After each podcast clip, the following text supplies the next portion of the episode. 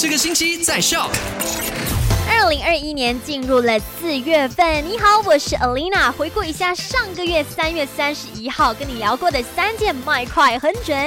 好了，第一件事情就跟你讲到，如果呢你有一些亲朋好友目前在国外，然后因为现在各个国家的疫苗计划都已经开跑了嘛，如果他已经接种了疫苗，并且想要回到马来西亚的话，一定要把这个资讯告诉他。就算打过疫苗，经过评估，为了安全起见呢，来到马来西亚还是要进行居家隔离的。可是目前居家隔离对于沙拉月来说呢，风险比较高，所以进入沙拉月依然是要强制的在隔离中。新隔离十四天。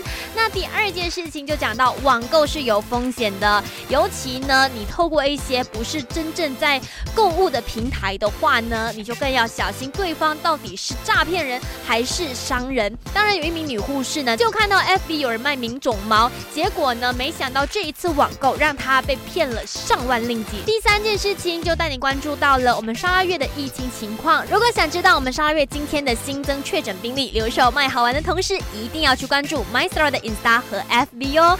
好啦，继续留守给你最多好歌，还有 Variety 的 My 好玩，笑三点钟再见喽。赶快用你的手机透过 Shop App 串流节目 SYOK Shop。